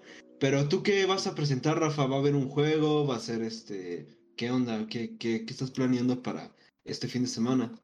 Pues este fin de semana, como tal, eh, fíjense que originalmente yo no tenía nada en Tabletop Simulator. Consulté a Rafa Saki porque él es, bueno, fue mi maestro de Tabletop. Y rápido, también ahí, oh, bueno, la vez pasada les había dicho que iba a entrar un trabajo de la comunidad Friki, bla, bla, bla. Sí, efectivamente trabajo en Friki Inn. Entonces, ahí eh, trabajando con Pablo, Pablo fue el que me dijo, no, pues yo te, como yo no tengo ya diseñador gráfico ni artista, que normalmente eran externos, eh, mi hermano el que también, mi hermano mediano, porque ya ven codiseño todo con mi hermano mayor, pero tenemos un hermano en medio, que también era parte de, del Eco Games al inicio, Ajá. y él, él se fue, al final él trabaja ya para IBM en otras cosas, es programador. Entonces él nos dejó todo el arte, pero no era muy organizado, entonces medio dejó botado todo por ahí. Y el arte, todo, yo no, ni siquiera tengo el Illustrator ni nada así. Entonces Pablo fue el que me dijo, no, pues yo te echo a la mano si quieres, bajamos el arte a los PNGs y lo, lo subimos a Tabletop. Entonces ya él me ayudó con el arte, Rafa me dijo cómo subirlo. Y entonces la idea es, lo de siempre, el Eco Games presenta uno de los tres juegos publicados, que en este caso va a ser Cazadores de Fósiles, estar dando demos, interactuando, pues que la gente sepa que seguimos por ahí. Pero lo principal va a ser lo de Moctezuma, ¿no? Se presenta Moctezuma, se dan demos de Moctezuma. Oh. Ah, Es el juego que, que editó. Devir y está por llegar a. México. Estuve viendo que David está publicando, ahí por lo menos me ha salido en Instagram, en Twitter, están, están diciendo, miren, vengan a la, a la Mega que vamos a estar mostrando estos tres juegos nuevos que todavía no, es- no salen y entre esos era Moctezuma. Sí, sí, sí.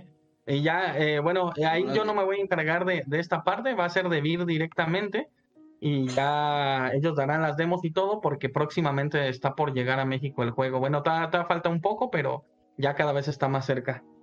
Wow. O, o sea que si yo lo quiero probar, lo voy a probar en el stand de Devir. Eh, es que no hay un stand de Devir como tal, no sé si, si han echado un ojo a la web. Eh, ¿A les la platico. web? Sí. Ajá. Les platico un poco, o sea, realmente eh, en la, en la web ustedes pueden ver principalmente tres actividades, ¿no? Que una son transmisiones y, y talleres, que todo va a ser como vía YouTube. Por ahí se estarán poniendo los links. Es que eso todavía, bueno, es que ahora trabajo en Freakin. En Freakin desarrollamos toda la plataforma de Mega XP, es parte de Freakin Digital. Entonces, Ah. este, y yo soy el, el que se encarga de soporte y de user experience, entonces básicamente sé toda la funcionalidad, ¿no? Pero por una parte están Ah, las transmisiones ok. y los talleres que son vía YouTube. O- otra parte son los torneos, que, que esos son mínimos, pero hay de TCGs, está el de Carcassonne y demás, que son eh, BGA, algunos como los de Aristella son directamente por un, se inscriben por un correo y demás. Y está la sección de demostraciones. Hay dos tipos de demostraciones. Las demostraciones que no me acuerdo cómo le pusieron, creo que abiertas, son las que estarán a lo largo de todo el día. Tú las puedes solicitar en, en el stand, en Discord y demás, en el stand virtual. Las que son por inscripción, ustedes entran ahí a la plataforma, pueden loguearse a, la, a Friki, eh, digo a Mega XP.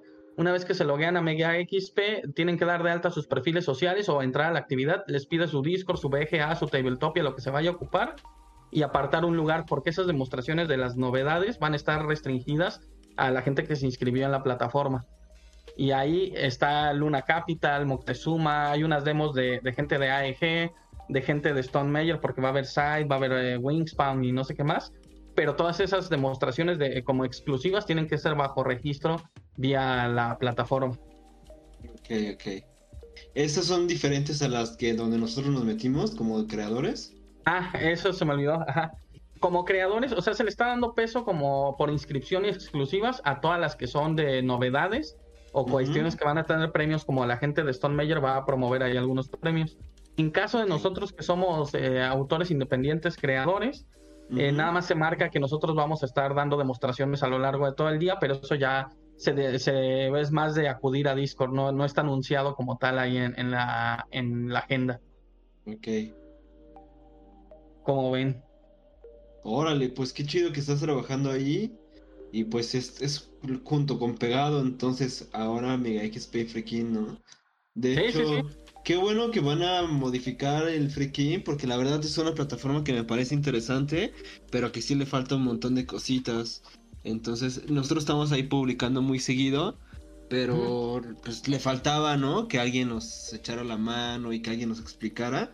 Entonces, qué bueno que ya estás ahí para poder Ah, de hecho, justamente yo me voy a encargar de eso. Veo que mucha gente ni siquiera sabe cómo publicar, cosas así. En primera se va, digo, no sé si Pablo ya lo ha anunciado, pero viene un nuevo lanzamiento de, de la- unas actualizaciones a la plataforma. Y spoiler. Ajá. Aparte de las actualizaciones, eh, viene todo este...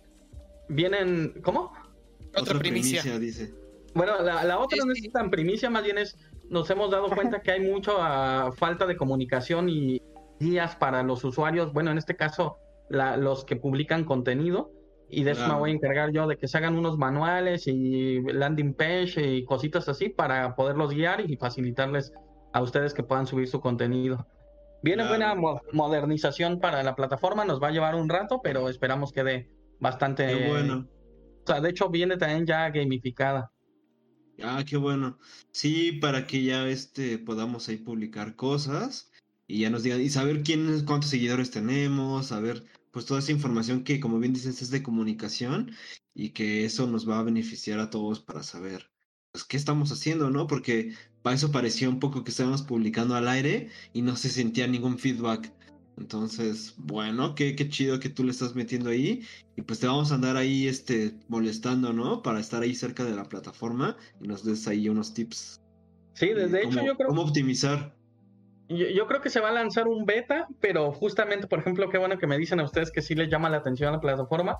Seguramente se van a levantar algunas encuestas y algunas simulaciones de, de testeo para ver qué mejoras extras se le pueden implementar. Órale, Va. pues sí, nos preguntan, nos preguntan y ahí estaremos este gustosos de colaborar y de pues, mejorar, porque te digo que la plataforma está muy chida. Ah, Ah, que va. Bueno, Pues muchas gracias porque me, me van a servir de sujetos de pruebas. Ya, ya andaba planeando Ok. esto a futuro, ya, ya tengo algunos. no, ya somos los pre- siempre aquí, ya sabes, puede ser, somos conejillos de indias de todos. De este, Ay. para los testeos de juegos, para los testeos de todo, ahí aquí andamos, ¿no? Sí, esperamos ahí darle Sí, una sí. buena refrescada y novedad, porque también eh, ya Freaking va a empezar mucho muy fuerte con toda esta parte de Freaking digital y ahorita Ok. ya vienen muchos eventos, entonces eh, vamos a estarle dando a la par con la plataforma. Por ejemplo, esta semana sí ha estado bien loca con todo lo de Mega XP, últimos detalles. Yo me encargo del soporte también, entonces eh, ha, ha sido todo un rollo, pero pues esperamos también ir dominando mejor ese sistema para para todos los demás clientes y a la par poder avanzar con la plataforma. Qué chido, qué chido, la verdad. Pues bueno, eh, ¿tienen algunas preguntas para ambos diseñadores que se encuentran aquí en la mesa? Bueno, yo Este, tengo las mismas preguntas que le hice a Grajo al principio. Sí, sí. Ah. eso- Eh, Pues bueno, puedes ¿Cómo? échate Yo. una pregunta y yo regreso con Grajo para hacerle una pregunta a cada quien, ¿no? Ahí si Ángel y Diego quieren Va. preguntar algo, pues vayan este pensándole, ¿vale? A ver, échate, Rafa. Arráncate, Rafa. bien, Rafa, ¿cómo surgió la idea y todo de- del juego que vas a presentar, este de Cazadores de Fósiles, si no me equivoco? Dile variante. Ah, bueno. Este, es que bueno, ustedes no conocían Cazadores de Fósiles, pero Cazadores de Fósiles ya es un juego viejo. Es el primer Sí. juego que, que autopublicamos en, en 2011. Fue el uno de los primeros juegos de mesa modernos aquí en México. Eh, ya es un juego viejito, o sea, a veces las mecánicas, pues si ustedes si juegan un juego más antiguo, se, se llega a notar la antigüedad, ¿no? Porque son un poco más complejos, bla, bla, bla. Hay ciertas características que te das cuenta que es un poco más antiguo. Hay gente que me dice eso, no, es que este juego no se siente nuevo, no, pues es que este juego es de hace 10 años, no, no salió hoy. Pero es un juego de administración de recursos con puntos de acción, en el cual hay que estar viajando alrededor del mundo para ir colectando los diferentes fósiles de dinosaurios que se forman como de mini rompecabezas. También entre más grande armes tu, dinosaurio, más puntos vas a ganar, pero el objetivo principal es cumplir las misiones que te otorgó tu museo. Entonces al final, bueno, se gana por mayoría de puntos, se obtienen esos puntos por juntar mini rompecabezas de dinosaurios, entregar misiones en tu museo y compra-vender dinosaurios que no te sirvan o piezas con los demás participantes. Básicamente, eso es Cazadores de Fo- Es un resumen de, de 30 segundos. Bueno, es el speech que ya tengo super dominado de, de vender el juego en un minuto. Pero, pues eh, sí es un jueguito que dura una, unos 40 minutos. Es un juego euro medio, no es así super light. Sí, pero ¿cómo, ¿cómo surgió, cómo se les ocurrió la idea de hacer ese juego y no otro? Ah, ok. Bueno, o sea, es que bueno, sí. Ya, a ver, si, A ver, espero si, irme. a ver si haces memoria, porque Sí, sí. no, El Eh, espero irme-. No irme por la tangente, pero justamente esa es la historia de cómo empezamos en los juegos de mesa, a diseñar juegos de mesa, ¿no? Eh, yo ya he comentado, originalmente jugábamos estos tipos de juegos, los habíamos descubierto en una revista, jugaba yo TCG, compré una revista de Yu-Gi-Oh con mi hermano, mi hermano en la contraportada Biotical, en ese entonces no lo podíamos conseguir en México, era muy complicado todavía, fue hace como unos 15, 20 años. Lo hicimos print and play con las imágenes de BGG que descubrimos en ese momento y, y había otra página, hay otra página, la BSK o algo así, que también tenía imágenes. Juntamos todo lo que pudimos, hicimos print and play, lo jugamos, nos encantó. Entonces empezamos a, conseguir un poco más de esos juegos y a mí me mandaron de una estancia de, de investigación a, a- a provincia, fuera de, de la ciudad. Yo me dedicaba a la biología, yo soy biólogo de, de estudios, tengo una maestría en ecología, bueno, nunca la acabé, pero estaba estudiando la maestría, me faltó titularme. Y justamente en la licenciatura yo había trabajado con fósiles, entonces las dos grandes ramas que nosotros diseñamos temáticamente siempre ha sido biología, porque pues, todo lo de biológico, porque yo soy biólogo, todo lo arqueológico, porque mi hermano, aunque no es arqueólogo, traemos esa escuela de mi papá de, de apreciación de la arqueología nacional, entonces mi hermano es súper clavado de la arqueología, entonces si ustedes ven un diseño en nosotros, casi siempre es cosa arqueológica, temática nacional o cuestiones de naturaleza. Entonces, Cazadores de Fósiles originalmente yo lo diseñé porque me mandaron a esta estancia, tenía muchos tiempos muertos, mucho eh, tiempo libre y dije, ¿por qué no hago nuestro propio juego? Bueno, hago mi propio juego para jugar con mi familia. Diseñé uno que era Cazadores de Insectos, me vine a la ciudad y había una mecánica que no funcionaba bien, que era juntar los grupitos de insectos, todo esto, a- a más o menos así, ahí sí no me acuerdo al 100 cómo funcionaba, pero mi hermano fue el que dijo, oye, pues si lo hacemos de dinosaurios, si son partes del dinosaurio, y ya digamos que ahí se inauguró nuestro codiseño de juegos de mesa, empezamos a, a tunear ese juego, se hizo cazadores de fósiles, se hace la muralla, en otro rato de ocio empiezo a hacer la muralla china, la terminamos, yo me regreso, eh, yo venía de vez en cuando acá, estaba en un pueblo de cuatro horas, bueno, en una ciudad pequeña, bueno, no es un pueblo, de hecho es una ciudad, pero luego yo digo pueblo, la gente se ofende, es Morelia, que de hecho creo Ángel es de por allá, ¿no? Eh, yo estaba ahí en un centro de investigación de, de la Universidad de, de la UNAM, y ya de ahí entonces este regreso acá a Ciudad de México, me digo en una de esas me vuelvo a ir porque estaba yendo y viniendo fines de semana y mi hermano me dice, "No, es que googleé que no sé qué" y vi que está la Essen eh, ahí no sabíamos ni qué era, ¿no? La descubre y pues es que se aloca y se va con estos dos juegos al extranjero. Y es cuando La Muralla China estuvo muy cerca de ser publicado con una de las grandes editoriales de Alemania, que al final no lo echaron para atrás, en eso luego posteriormente la compras Modi, bla, bla, bla. Y ahí sale, ahí es donde tenemos nuestras dudas de que sale un juego con mecánicas parecidas, pero pues ya ni qué hacer. Y se publica. Y ya cuando regresa y pues pasa todo esto, decidimos empezar Leco Games y es cuando se, se publica Cazadores. Pero bueno, te conté más historia, pero básicamente cómo surgió la idea, siempre te trabajé con fósiles, ¿no? Entonces mi pasión han sido los fósiles y pues al final de cuentas este, hacer un juego de eso era por lo mismo de toda mi carrera como biólogo. Pero bueno, creo que con eso respondo ahora sí. Ah, sí, sí, sí, perfectamente. Eh, y bueno, la otra pregunta que le hice a Grajo. A, a ver, en parte creo que lo, ya lo respondiste un poco, pero lo, lo vuelvo a preguntar específico por las dudas. Eh, ¿Alguna dificultad o algo que hayas tenido? Cuando comenzamos, Bueno, en particular la idea era por el juego que estaban presentando, pero si querés comentar en general. Ah, bueno, o sea, en ese juego, pues, pues todas las dificultades del mundo, ¿no? Es tu primer juego. Bueno, ya habíamos diseñado. No, es que realmente ese fue nuestro primer juego, pero para publicarlo, o sea, sí fuimos los que, yo les digo, no se aferran a su primer juego, pero pues en ese entonces no había nada de industria en México, éramos los primeros locos o de los primeros locos que estaban diseñando juegos. Pues no sabes nada, ni siquiera sabíamos mucho, no había mucha bibliografía, desconocíamos mucho de la bibliografía del extranjero y demás. Entonces en ese momento eran todas las dificultades del mundo, ¿no?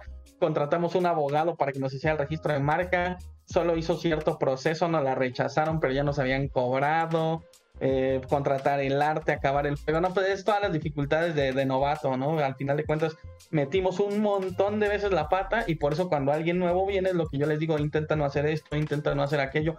Hay quien dice, sí, está bien y me sigue la corriente, hay quien dice, no, este güey está loco, hacen lo que quieren, terminan topando con pared y lo dicen, ah, tenía razón y así, pues no, no, no metimos la pata tan hasta el fondo para decirte mentiras, ¿no? Entonces al, al inicio fue todas las dificultades de- del universo se nos atravesaron. Pues. Qué bien. chido. Bueno, no sé si alguien más tiene alguna pregunta. Oiga, pues bueno, quiero saludar primero a la banda que también está aquí. Ay, perdón. A la banda que está acá Ah, Hola presente. a todos. Sí, no nos estábamos entretenidos en la plática y aquí hay dos personas que andan escuchando, más las que andan ahí en el Twitch y las que seguramente andan también por el YouTube, pues qué bueno que andan por aquí. Si alguno quiere hacer una pregunta y los que y los del futuro, sí también, esos son importantes los del futuro. Entonces, qué bueno que andan aquí escuchando. Si tienen alguna pregunta para Carlos o para Rafael Escalante o para nosotros, pues alcen la manita y nos vamos a subir al público como en Chabelo, les vamos a hacer alguna pregunta y ustedes también van a poder hacer una pregunta. Entonces, este, ah, tómense la, la libertad de, de subirse aquí al escenario con nosotros y platicar un rato aquí con el buen Rafa y Carlos. Eh, tengo una pregunta para ambos, para ambos me gustaría empezar con Carlos y para ver, a ver si lo podemos empezar a dirigir. A ver, ustedes que ya han participado en Mega XP y de hecho eh, Rafa ha dado pláticas ahí y es como alguien que está constantemente en este tipo de eventos. ¿Cómo ven? ¿Ustedes ya se consideran? Yo digo, o sea, Rafa sí, Rafa sí, creo que sobre todo, pero ustedes se consideran parte ya como de la, del circuito de diseñadores de juegos. ¿Ustedes creen que están aportando algo? ¿Creen que gracias a ustedes, así por dejar a lado un poco el ego, pero creen que gracias a lo que han hecho, a lo que han trabajado, se ha motivado en general la industria o el circuito de los juegos de mesa? ¿Y como en qué lugar se sienten en este momento? O sea, ¿se sienten como diseñadores, como apenas exploradores, están buscando su espacio? ¿O en qué momento creen que se sienten? Por ejemplo, Rafa nos acaba de platicar que está a punto de editar de un juego de él, entonces creo que eso también ya lo sitúa en un punto pues importante de su carrera como diseñador. Entonces, bueno, ya, para resumir la pregunta es eso. ¿Cómo se sienten dentro de la, del circuito del, del diseño de juegos de mesa? Dale, Carlos, y luego pasamos ahí con, con Rafa. Ah, pues, o sea, no, la verdad es que no siento, mm, me siento como novato también, o sea, sí me siento novato, y, pero más bien me gustaría más bien que las personas se entusiasmaran a hacer juegos de mesa o a diseñar lo que ellos creen que estaría chido con lo que hago, o sea, no, creo que es muy diferente el sentirme yo así como chido y como que... Ajá, ajá, más bien como que inspirar y a- intentar ayudar con las herramientas, como dice Rafa, ¿no? O sea, también yo la regué en muchas partes, entonces como que puedo ayudar en, o en las partes que la regué para los que ya saben, o los más bien los que no saben. Este, no me siento así como que una persona que sepa mucho sobre, pues como que como para así como Rafa, pero sí creo que sí me he topado así como que en algunos hoyos donde sí puedo decir, ah, pues aquí no lo haría así o, haría cosas diferentes. Ok. Pues este. mm, y pero. ¿Crees que con tus Kickstarters, el que viene, por ejemplo, cómo, ya ahí con la experiencia de Puercomonte, cómo te sitúas? ¿Cómo crees que puedas, este, qué crees que estás aportando ahorita, en este momento? O sea, definitivo creo que aporto una noción, tal vez, una noción de, Una visión. de, de trabajo, una noción de trabajo, una visión de trabajo. Ok, ok, ok. Este, o sea, creo que nada sale así como que de la nada y que de repente se fondee, ¿no? O sea, eso es lo único que, lo que podría decir. O sea, creo que es muy importante hacer una comunidad, es muy importante hacerle divulgación, hacer mucho trabajo sobre el juego para que realmente salga a la luz, ¿no? Y que no viene solamente con que sea o bonito o que sea solamente mecánico, sino que viene como que toda una parte muy grande de las dos de los dos mundos y de la parte de comunidad. Entonces, sí creo que tengo algunos conocimientos acerca de eso, pero no me diría que soy un experto. O sea, definitivamente no soy un experto, me faltan para que sea un experto necesitaría hacer como otros mm, 98 Kickstarters más. ¿Qué? ¿Tantos? Pues para ser un experto sí. O sea, ahorita realmente soy un novato. O sea, viendo cómo está la trayectoria de marcas en Estados Unidos o de otras partes del mundo, pues dices, no manches, es que yo solo llevaría dos apenas. Y esos, esos ya llevan 55 campañas y este corren una en una plataforma y corren otra en otra plataforma y, y se sacan los mocos mientras están este, haciendo sus campañas. Y yo estoy todavía nervioso al respecto de mis campañas, ¿no? Pero cantidad no es calidad. Entonces, No, pero es que, o sea, también tienen como que ya una estrategia, un, o sea, tienen ya una visión más poderosa. Yo, o sea, yo puedo decir, ok, yo soy una mínima parte pequeñita que sabe cosas, pero que todavía tiene muchos riesgos al respecto, ¿no? Ok. Eventualmente sí quisiera llegar como que a ese punto en el que digo, ah, pues, mañana saco un Kickstarter y ya se fondea. Pero, pero es muy, esto ya es muy diferente, ¿no? O sea, sé mi realidad y sé que hay un camino y un transcurso que recorrer. Entonces no me llamo que soy experto, pero cuando haga 99 campañas más, pues ya. Ya lo puedes decir. Bueno, bueno, sí, 99 campañas más. Órale, pues buena visión, está padre, ¿no? Este, lo que de repente le digo también eh, al Diego es mantenernos estudiantes forever. Entonces, eh, eso nos va a ayudar a sorprendernos de las cosas un poco y también nos va a ayudar a pedir, pues si tenemos un proyecto nuevo al que enfrentarnos, pues tratar de adaptarnos a eso. Entonces, Sí, buena visión, buena visión. Va, tú, Rafa, ¿qué opinas de esta misma pregunta? Ya con un poco más de perspectiva, un poquito más de años, ¿cómo te cae esta pregunta? ¿Cómo- Anoté una- unas notitas para responder, pero ¿cómo dijiste ver, la pregunta nuevamente para ver si completé todo? no Eh, pues es que, ah, ajá, no, no es una pregunta como estática, más bien es una pregunta eh, en general de cómo te sientes en este momento con respecto al circuito en México. Ah, es más, para hacerlo verlo más global, porque creo que tú ya lo estás viendo de forma mucho más global y creo que también debemos todos apuntar hacia lo global. ¿Tú cómo te ves como ya en el circuito global de diseño de juegos? ¿Qué crees que estás aportando en este momento? ¿Y por qué crees que está bueno que te conozcamos ahí en la Mega XP y, y así? Eh, bueno, miren chicos, es, es como difícil de contestar esa pregunta en primera. Eh, voy a intentarles dar mi visión. No, no quiero sonar desmotivante, más bien al final va a concluir bien, pero pues creo que nosotros nos vemos bien amateurs, ¿no? O sea, cuando te ves al nivel internacional, eh, últimamente nos ha pasado otra vez mucho el no, ya casi, sí, bla, bla, bla, quedarnos en la línea a punto de que nos publiquen y no nos publican. Y les digo, es- eso es más desmotivante que motivante muchas veces, ¿no? Entonces, a nosotros nos pasa mucho que nos dicen, no, que son los que ya lo lograron en Latinoamérica, los que no sé qué.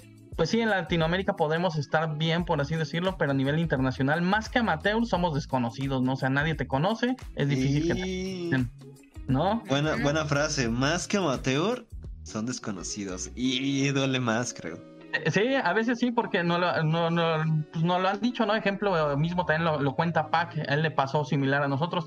Todo el tiempo le decían tus juegos son buenos, pero nadie te conoce. Y cuando Pac, que es el dueño de GDM Games, le nominan su juego de Sherlock, eh, lo recomiendan de Spiel de Jahres, todos sus juegos se venden. Y a nosotros sentimos que nos pasa lo mismo, porque muchos juegos nos dicen, eh, Asmodee nos acaba de decir de un juego, este juego es excelente, pero no se puede publicar ahorita porque no hay manera de hacerle mercadotecnia, porque este juego necesita mercadotecnia presencial. Nosotros así de, pues sí, pero si el juego es bueno, pues públicalo, ¿no? Y luego no- nos pasa eso que nos dicen, este juego es excelente, pero no va en nuestra línea, cosas así. Entonces, a- a- luego a mí me pasa, ¿no? ¿no? No quiero sonar pesimista, pero luego nos dicen, es que son lo mejor de Latinoamérica. Y le digo, pues sí, pero ser lo mejor de Latinoamérica no me da para comer, ¿no? Entonces es lamentable eso, ¿no? Y bueno, eh, todavía no concluye, digo, les dije que iba a sonar un poco feo, pero por ejemplo, recientemente, ya saben, abrí un canal de YouTube donde estoy hablando de diseño de juegos de mesa y demás. E invité, conocí a los chicos de Ludoísmo, que son los que van a publicar también con Devil este juego de, de ¿cómo se llama? De Maze Escape. Y Ajá, ellos justamente De me Chile, contaron la ¿no? his- Ajá, los chilenos me contaron una historia que, que a mí me, me pegó un poco, ¿eh? Que decían que Bruno Catala se quejaba de que en Francia no podía laborar media, eh, media jornada laboral como profesor porque el gobierno francés no lo permitía. Pero, o sea, en ese punto te das cuenta que Bruno Catala tiene que mantener su trabajo estable, ¿no? Porque si no es complicado aún mantenerse creyendo que. Yo creía que Bruno Catala vivía de los juegos totalmente, ¿no? Pero bueno, ¿qué aporto a Latinoamérica ya desde la parte positiva? Digamos, esta es la parte un poco ruda. Pues yo lo que creo es, a mí no me interesa el reconocimiento, nunca he sido mucho de eso. A mí lo que me interesa, yo estoy en los juegos por pasión, mi hermano igual, o sea, pasión y, y aferradez, no sé cómo decirle, bueno, terquedad más bien. Y, y la otra es que, que nosotros, pues nuestro sueño siempre ha sido ser nominados o ganar el Spiel de Jahres, ¿no? O sea, se nos metimos con esa idea en la cabeza y nadie nos la saca y por eso estamos aquí pero entonces hemos logrado dos que tres cositas que han generado impacto y que parece que nos voltean a ver a Latinoamérica. Entonces, si aportamos algo, yo quiero creer que es como esa pequeña esperanza, ¿no? De está bien pinche competido internacionalmente, pero hay, hay posibilidades, ¿no? O sea, ya, ya lo lograron en Chile, ya lo logramos aquí. Viene otro juego de un boliviano, ya salió. Los juegos de Brasil, digo, salen un poco los de Jordi porque es como otro mundo, no es, la, no es hispanohablante pero aún así ya demostraron que podían eh, ser nominados a un Spiel de Jares, bla, bla, bla. Entonces, creo que pues la desventaja es como dice mi hermano, eso, eso lo dijo en, la- en una entrevista el año pasado en la Mega XP, ¿no? O sea, eh, dice cuando le dicen, ¿qué opinas de cómo ves la gente ahorita, cómo ves el ambiente de la Mega XP? Y es que le- lo dice como entre sad pero feliz, ¿no? Dice, "Eh, siempre soñé con ver esta cantidad de gente en un evento así. Lo único malo es que creo que nos adelantamos 10 años, ¿no? Pero bueno. Pues básicamente, o sea, yo lo que creo es que si aportamos algo, pues yo siempre he intentado, como dice Carlos, aportar inspiración y guiar a los que vienen, ¿no? Si hay más gente, es lo que yo les digo, si hay más gente publicando, si hay más juegos internacionalmente, más respeto vamos a ganar, porque también nos falta eso como, como ese respeto de hacia el latinoamericano, de que tenemos la capacidad de diseñar un juego al nivel de cualquier europeo, cualquier gringo, ¿no? Muchas editoriales quieran que no, si les pesa el hecho de que seas latinoamericano, aunque eh, últimamente ha sido polémico, ¿no? Que dicen, no, es que no hay racismo, no hay discriminación en los juegos de mesa. Claro que los hay, ¿no? Es, un hobby para, para blancos privilegiados de primer mundo principalmente. Aquí nos llega un coletazo. Y si somos estrellas, pues es para un grupo privilegiado el que juega, ¿no? Entonces, hay ciertos golpes ahí difíciles también que como diseñador, pues luego te tocan. Pero pues al parecer se- sí se puede, ¿no? O sea, es complicado, pero ahí vamos, ¿no? Paso a paso. ¿Y qué pedo? ¿Por qué no se dan cuenta de eso, no? ¿Por qué no? Está chido que tú lo digas, güey, porque pues si eres una voz más, este, eh, pues más que calificada para decir esto, pero precisamente, ¿no? Cómo cuestionarse hasta esta cuestión del hobby, ¿no? Que tú te puedas dar tiempo con tu familia, con tus amigos, que tengas la capacidad económica para poder hacerlo jugar y darse cuenta que también jugar es un privilegio, ¿no? Eh, hay muchos morros y mucha gente que jugar es lo último que hace, ¿no? Tendría que antes Sí, sí, sí. trabajar todo el tiempo O sea- y antes hacer otras cosas para antes poder jugar. En, en Alemania se vende mucho el juego por los inviernos largos y lo que sea, pero pues tienen un poder adquisitivo, tienen un tienen eh, menos horario laboral, tienen menos Claro. explotación, hay, hay menos pobreza. Y en México, pues como dices, hay gente que tiene que vivir, ¿qué chingados va a pensar en jugar, no? Necesita comer. Claro, es lo último, es lo último que pueden pensar. Entonces, entonces, eso también el, el medio a, a los diseñadores latinos, ¿no? Que pues es países donde hay que comer antes que jugar. Claro, claro. Pues sí, sí, pues nos, nos ponemos, Porque- estamos en modo difícil, ¿no? También es importante a- abandonar como la actitud autoderrogativa, ¿no? O sea, creo de que en todo el mundo, creo que España es de que el cuarto país con mayor desempleo o el con más desempleo, ¿no? 4%. ¿Saben de qué hablo? Ajá. Sí, sí, sí. Sí, sí, sí, sí, sí. sí. Pero ¿a qué te refieres, Diego? Ajá, yo pensé No, que iba a concluir. ponerse en esta actitud Sí, de sí, que sí. acá el, Continúa, mexicano, continúa. El, el mexicano es pobre y muerto de hambre. El el latinoamericano. latino sufre, no. No, no, no, estamos mal. Todo el mundo hay que crear una conciencia global, global. Claro. Eso sí, aunque bueno, digo, si entramos en temas políticos hay que ser consciente que primer mundo explota tercer mundo y por consecuencia tienen mejores lujos. Es como el meme que andaba circulando. Los canadienses se quejan de los niños muertos en los internados, pero no se quejan de los niños explotados en las minas de Guerrero, ¿no? Claro. Mm. O el meme este también de Canadá que eh, cuando, cuando visitas Canadá y todo verdecito, bonito, y cuando Ajá, Canadá te visita visita, Canadá. el socavón ahí, ¿no? Enorme. Sí, o sea, yo, Entonces, yo creo que cada, cada país lo vive diferente, pero aún así, pues el fenómeno social, económico mexicano, pues sí repercute mucho en la cultura del juego también. Sí, es evidente, güey, es, es evidente, o sea, es una capa más, es una capa más, o sea, no, no dudo que cada país tenga ahí sus propias, este, dificultades, claramente, claramente, pero pues si podemos compartir algo desde Latinoamérica es esta cuestión, ¿no? De la, de la dificultad de que, sí, el, la cuestión lúdica, no, a pesar de que puedes, puede estar como especificada ahí en la constitución, pues no es una garantía, ¿no? A pesar de hecho de que está constituida como una garantía individual, no está este no nos estamos haciendo el suficiente esfuerzo para poderla mantener como una garantía individual de todos los humanos, ¿no? El derecho al esparcimiento, el derecho al juego, que es lo mismo que entraría más o menos de la mano al derecho a la educación. Entonces, pues para empezar a trabajar en eso, ¿no?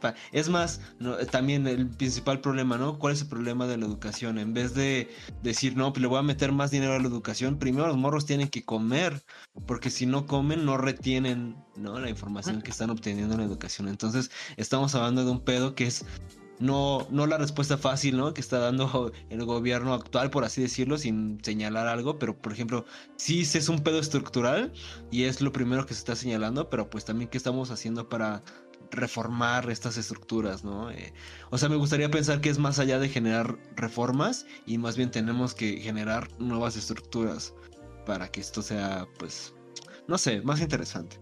Claro, ahora que nuestros compañeros Yulisaki sean este candidatos políticos, Que, que ya estén en la política van a poder Así mover ahí los hilos, ¿no, Rafa Saki? Y ya van a tener ahí tantito poder. Eh, eh, ay, no, no quiero entrar en política. No, no me quiero poner a hablar de política. Todo es política, todo es política, Rafa Saki. Bueno, bueno, pues a ver, ¿alguno de ustedes tiene alguna pregunta? Sí, ya también para no irnos a un tema tan denso. ¿Alguno de ustedes tiene Eh, alguna pe- perdón por denciar un poco, pero bueno, No, solo está era chido. De hecho, ya güey, amigable. Este De tipo de hecho, pláticas son las más padres que tenemos aquí realmente, o sea, a mi- a mi Sí, gusto. pues sí. O sea, si vas a buscar este tipo de pláticas acá, sistemas lúdicos, creo que es el lugar. O sea, sí estamos bien chatos todos, pero creo que sí te podemos tratar de, de generar este tipo de diálogo. Es Divulgación, mejor. La palabra clave. Sí, sí, Mm. divulgación me parece bien, me parece bien. Eh, ¿Qué onda? ¿Tienen alguna pregunta también en el público? Pues, aquí una, el una, público, una pregunta sencilla para bajar los, este, los ánimos. el- Los- no, los humos un poquito del ambiente, o sea, el, de ese, el- vamos a pasarlo más tranquilo. Ajá. Este, a ver, ¿qué, qué onda? Platíquenme con esto de que ahora la Mega XP va a ser pues acá digital, bonito, que, que, hayan, habido- que han hallado diferencias, que han hallado ventajas, desventajas, más limitado, ¿qué, qué tal? ¿Cómo les ha ido en esto? Sí, Que, yo, encontré digital. una ventaja. Yo encontré una ventaja y, y es el hecho de que nosotros nos podemos presentar en la Mega eh, justamente porque es digital. claro. Esa es la Bueno. ventaja. Bueno,